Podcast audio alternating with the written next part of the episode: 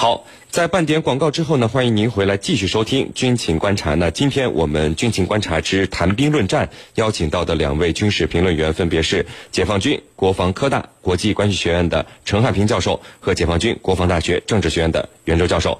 我们来看到另外一条消息。那近日呢，俄罗斯的媒体报道称，俄罗斯财政部提议将2018年俄国防经费预算从2017年的177亿美元削减至164亿美元。那么，如果这个提议得到实施，俄罗斯2018年的军费将只有韩国的二分之一、印度的三分之一、我们中国的九分之一。那么，俄罗斯目前正在叙利亚作战，而来自北约的压力也同样不小。如此的缩减军费，还能否呃维持它庞大军队的运转呢？我们一起来关注。袁教授，那么我们都知道，这个军费是一个国家军力增长和维持的根本啊。军费的大幅下降，必然导致新装备交付数量的大幅下降和士兵训练水平的降低。那么，我们以俄罗斯军队目前的装备水平以及人员状态，这个新装备交付的数量减少，对于它的战斗力影响大不大？这个经费的减少对于士兵训练水平的影响究竟大不大呢？给我们分析一下。好的，呃，实际上从二零一六年开始啊，俄罗斯的国防预算呢就开始呈现出逐年下降的趋势。呃，你像二零一七年比二零一六年就下降了百分之二十五点五，呃，所以。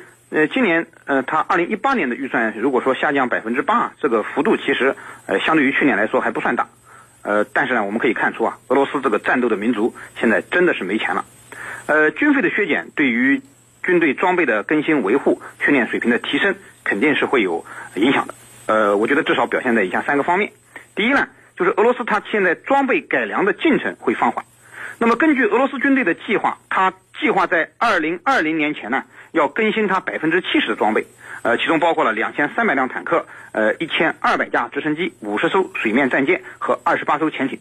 那么还计划进行呃铁路机动发射的洲际导弹和新型战略轰炸机的研发工作。那么这些计划和项目呢，呃，由于经费的影响呢，肯定会受到比较大的影响。那么估计按照目前的裁减的势头，呃，不可能是按时的完成。那么第二呢，是军人的待遇得不到有效的改善，呃，会使得。这就会使得军队的吸引力下降，那么从而造成呢，呃，军队内部的人才的流失。第三呢，就是训练经费得不到应有的保障，一些大型的演习，呃，会减少或停止。呃，今年我们看到俄罗斯把它的这个国际军事竞赛的一些项目都放到了中国。那么除了呃，我们说中俄友好的关系和战略互信程度很高之外呢，呃，实际上俄罗斯囊中羞涩也是一个很重要的原因。那么不过我觉得呢，俄罗斯虽然降低了它的军费开支。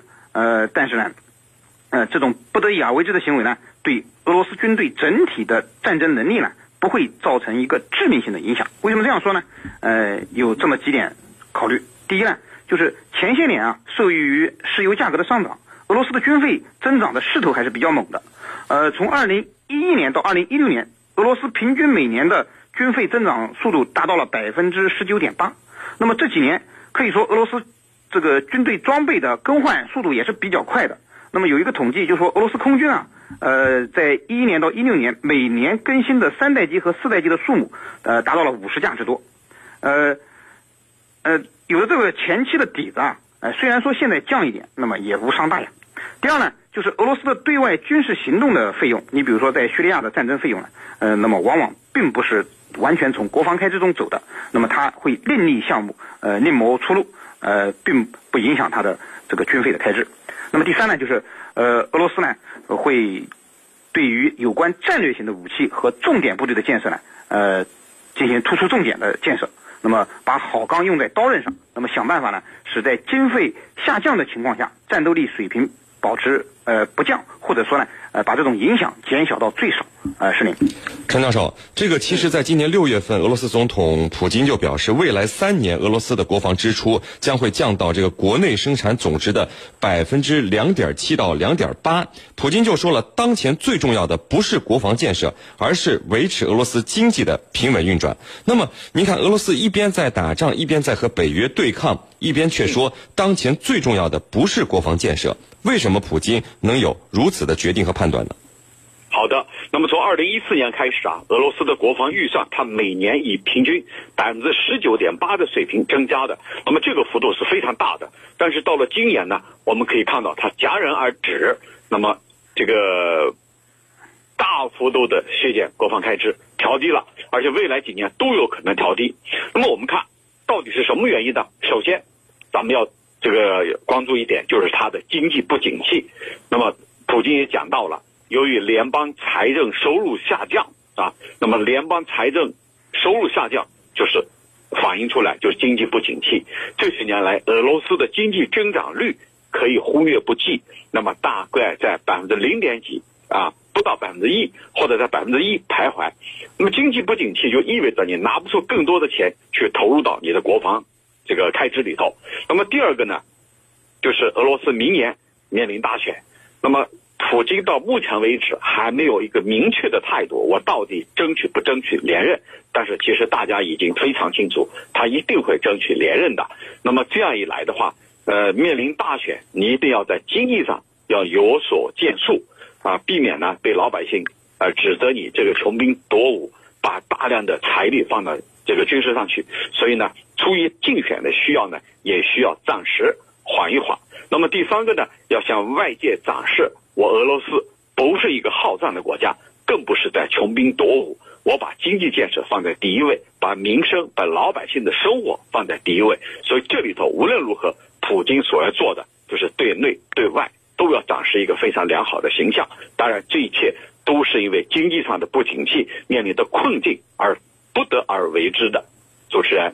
好的，那这个袁教授，我们看这个叙利亚战争现在还看不到结束的日子啊，而俄罗斯的经济一直是难以好转。那么，俄罗斯有没有可能因为没钱而放弃叙利亚、撤出叙利亚呢？好的，呃，首先可以肯定的是呢，俄罗斯是想尽快结束叙利亚战争的。呃，主要原因呢，就是刚才陈教授讲的，呃，俄罗斯现在缺钱，那么经济上非常困难。呃，叙利亚战争也的确是一个巨大的吞金兽。呃，现代战争啊，耗的就是金钱。那么以目前俄罗斯的经济状况而言呢，的确难以长期为继。那么但是俄罗斯绝不会因为金钱没有钱而放弃叙利亚。呃，主要有以下这么几点考虑。首先呢，从地缘战略上考虑，叙利亚是俄罗斯在中东地区最后一个立足点。如果说放弃了叙利亚，那么意味着俄罗斯中东战略的彻底失败。而美国为首的西方呢，如果完全控制了中东之后，就意味着石油的价格会被西方完全掌控。那么。俄罗斯不仅在政治上会失分，而且呢，经济上更加丧失了这种复苏的机会。那么，俄罗斯经济的复苏呢，会变得更加遥遥无期。其次呢，就是俄罗斯在叙利亚已经投入巨大了，而且呢，也取得了不错的战果。可以说，俄罗斯目前已经成为叙利亚局势的一个掌控者。如果说此时因为没有钱而就撤出叙利亚，那么他前期的投入呢，都会打了水漂。那么这笔账，俄罗斯很清楚。那么他不会因为这个。就放弃这个对叙利亚这个前期的投入。那么第三呢，就是目前俄罗斯由于在叙利亚局势中，那么掌掌占据了这个有利的态势，那么使得他呢也拥有了更多和美国进行博弈的筹码。你像前段时间沙特国王就访问了俄罗斯，两国一致表示要控制石油的价格，那么恢复呃石油价格的上涨。那么这一点呢，就可以看出美国在中东的传统盟友呢，因为俄罗斯在叙利亚的这种进展。也产生了动摇。那么说，如果石油的价格得到复苏，那么俄罗斯的经济复苏呢，也必然会看到希望。所以说，叙利亚对俄罗斯来说是非常重要的，他不会轻易的去放弃叙利亚。是的。嗯，好的。那陈教授，我们看从八十年代起啊，我们国家当时也是。国防建设让位于经济建设，一直到了一九九九年，军费才开始逐渐增长。那么最近几年，大家也看到了这个新的武器装备啊，层出不穷，下饺子一样的生产出来。那么俄罗斯现在是不是也在学习当年的我们呢？您怎么看？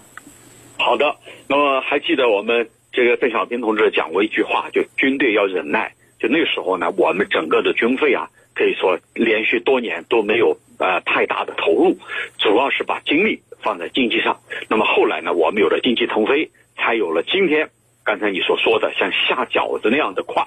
那么俄罗斯肯定是想学我们。那么等他有了一个经济的腾飞，目前呢，他需要缓一口气。等这口气缓过来了，有一个经济腾飞，那么来助推它的军事现代化。但是呢，我认为俄罗斯想学我们是肯定的，但是和我们呢，它又没有可比性，或者说没有一个完完全全的可比性。为什么呢？有三个方面的原因。第一呢，就是呃，西方对俄罗斯的制裁会维持多久？这个制裁的力度会不会有松动？那么如果说西方的制裁始终坚如磐石，始终维持下去，那么俄罗斯的经济它是难以有一个完全的腾飞的。你没有腾飞，你就没有钱投入到国防建设当中。那么第二个呢，就是关于油气资源的走向，到底会如何？我们知道俄罗斯它是比较单一的，啊，就是经济领域它是比较单一的，主要是依靠能源和军火。那么能源一旦美国在页岩气方面啊，这个大力推进的话，对油气资源的依赖会逐步减少，那样的话，油价就会不断的跌落，不断的跌落的话，那么俄罗斯哪来的钱投入到这个国防呢？第三，就是它的工业基础和工业水平和我们国家不可同日而语。那么由于自身条件的限制和长期以来的这种呃导致的工业的缺陷。俄罗斯在经济、工业领域，它没有办法和我们比，也就不可能在这个方面打一个翻身仗。那么，呃，按照俄罗斯的计划，它在二零二零年之前要更换俄军百分之七十的武器装备，其中要采购两千三百辆坦克、一千两百架直升机、五十辆五十艘水面作战舰艇和二十艘、二十八艘潜艇。那么还有呢，核武器的作战平台的研发。都有可能受影响，也就是说，他想学我们，但是由于中俄之间在工业技术方面没有可比性，他想学我们，出发点自然是好的，但是能不能学到，却不一定。主持人，好的，非常感谢我们的两位军事评论员今天给我们带来的精彩解读，谢谢两位。深入军情一线，直击世界风云，军情观察。好的，那接下来进入到网友谈兵环节，看看我们的军迷朋友们在网上都给我们的评论员们提出了哪些问题。呃，陈教授，我们看到有一位军迷问。俄罗斯和叙利亚的媒体报道说，叙利亚防空部队成功拦截了以色列向大马士革机场发射的导弹。据说这是俄罗斯最新援助给叙利亚的萨姆十一 M 三型防空导弹立下的功劳。那而且呢，把三枚导弹全都给拦截下来了。那以色列不断的袭击叙利亚，是不是表明两国是处于交战状态？那么俄罗斯在叙利亚的防空系统之前为什么没有能够发挥作用？现在为什么可以拦截了呢？好的，那么以色列为什么要用这种导弹去袭击叙利亚呢？那么这里头，我们从现实中、现实上来说，两国之间实际上它是处于一种交战状态，因为他们之间并没有签署和平条约。那么这一个呢，我们可以从我们身旁的这个我们边上的呃，我们这个呃国家周边的朝鲜问题来说起。你看，朝鲜跟美国，由于他们之间没有签署任何和平条约。这就意味着他们仍然处于一个交战的状态。那么叙利亚跟以色列的确就是处于一种交战的状态。那么双方之间经常爆发各种各样的零星的冲突，比如说火箭弹的袭击，比如说对对方基地的这种空袭。那么我们看到是层出不穷的。那么这种做法实际上就意味着两国之间处于一种敌对的状态。那么为什么这一次俄罗斯所提供的啊？M 幺幺幺 M 三防空导弹能够发挥作用呢？M 呃幺幺 M 三防空导弹，俄罗斯也叫它三毛举 M 三型防空导弹。那么这一款导弹，它主要是在有一个系统方面进行的升级，哪一个系统呢？就是它的雷达系统，因为它配备呃九 S 三六型雷达。那么这款雷达呢，它能够对低空进行搜索。它提高了对低空目标的发现和应对能力。那么它呢，火力通道它有四个。这次更新的雷达系统呢，还有一个新型的数字化计算机、高速数据交换和一个远程热像目标指示器。所以这个里头它是一个更新的。那么更新了以后呢，就是它只要不受到电电子系统的干扰，那么他都能够正常的工作。一旦正常工作，他就能够找准目标来进行有效的拦截。那么这次有效拦截以后，必然会对乙叙之间的这种平衡会打破，打破以后还会出现新的平衡。那么我们就要看下一步以色列是否还会有用新的导弹来对叙利亚进行空中打击。如果会，那么这个叙利亚军方。是否还有其他的拦截系统呢？俄罗斯是否会提供？那么我们都可以持续进行关注。主持人，好的，我们来看到另外一位军迷朋友问：我国的官方媒体近年来是频繁的曝光火箭军进行实弹发射的视频，那么最近在央视的节目里更是出现了十枚导弹同时升空的这样一个壮观的场面。那这样一次打出十枚导弹。意义是什么呢？就只是去震慑一些潜在的对手和国家吗？嗯，呃我觉得啊，远不止政策，还有其他几个方面的重要意义。首先呢，它能够提高我们军队的自豪感和自信心，展示我们的决心和能力。那么这一次在周日和阅兵和这个八一建军节期间，习近平主席这个讲话里头讲到了，我们有能力、有信心、有决心。消灭一切来犯之敌。